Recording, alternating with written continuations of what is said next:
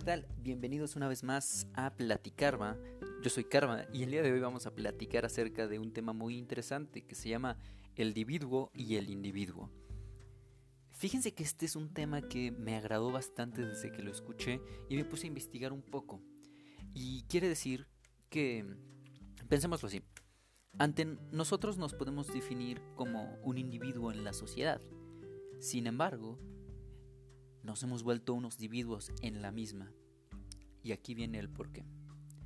Nosotros podemos definirnos como individuos, pues, al ser un ser individual, pero ante los ojos de las demás personas somos una individualidad.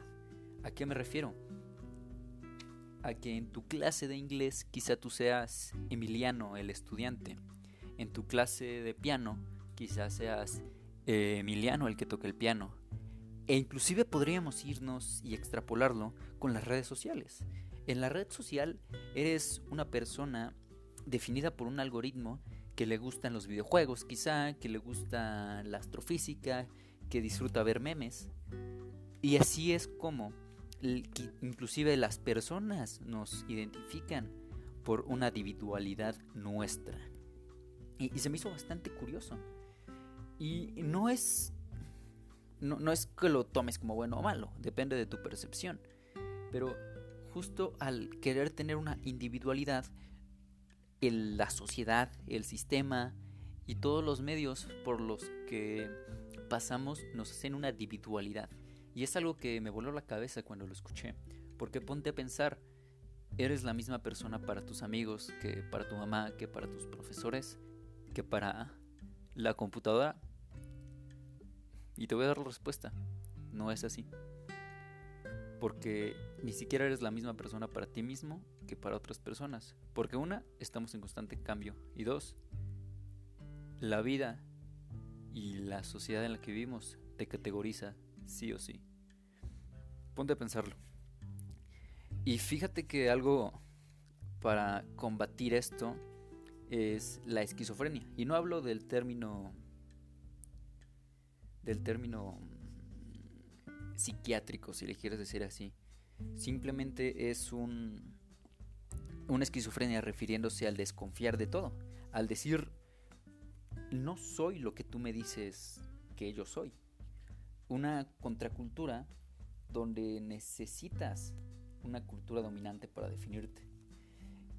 Justamente es el oponerte a algo que existe. Es decir, si yo no te estuviera diciendo esto, no podrías negarte u negarte o aceptar la idea. Necesitas, como ejemplo, que yo te esté diciendo esto para que exista tu idea de negación o de aceptación. Y justamente con la esquizofrenia es decir, no, yo no soy el individuo que tú me dices que yo estoy siendo. Yo soy mi individuo. Y bajo mis propias definiciones, yo seré quien tú me quien yo diga que soy, no lo que tú me dices que soy, no lo que el algoritmo dice que soy, no lo que la sociedad, incluyendo a mis amigos, padres y maestros dicen que soy. Y justamente por esto mismo es que se me hizo una, idea totalmente válida. Y por ejemplo, hablando, seguimos hablando de la esquizofrenia como forma de resistencia ante eh, esta individualidad que te estoy diciendo, que te forma, es que la resistencia es una forma válida de resistencia, sí. Sin embargo, no es una forma válida de revolución ni de reforma. ¿Por qué? Porque no propone nada. No propone nada. ¿Qué te pareció lo que dije? La verdad que a mí me, me tiene muy loco. En el sentido de que puedes plantearte muchas cosas y replantearte en realidad, ¿qué es lo que estás haciendo para que la gente te perciba? ¿O qué podemos dejar de hacer para que la gente nos perciba de cierta forma? Y dos, eso es por un lado. Y por el otro es, ¿te importa lo que la gente perciba de ti? ¿Te importa lo que la sociedad perciba de tu individualidad? ¿O a qué le pones atención? ¿A tu individualidad o a tu individualidad?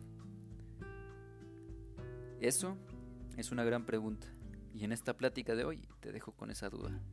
Nos vemos. Sabes que puedes encontrarme y podemos platicar en Instagram arroba carva.e.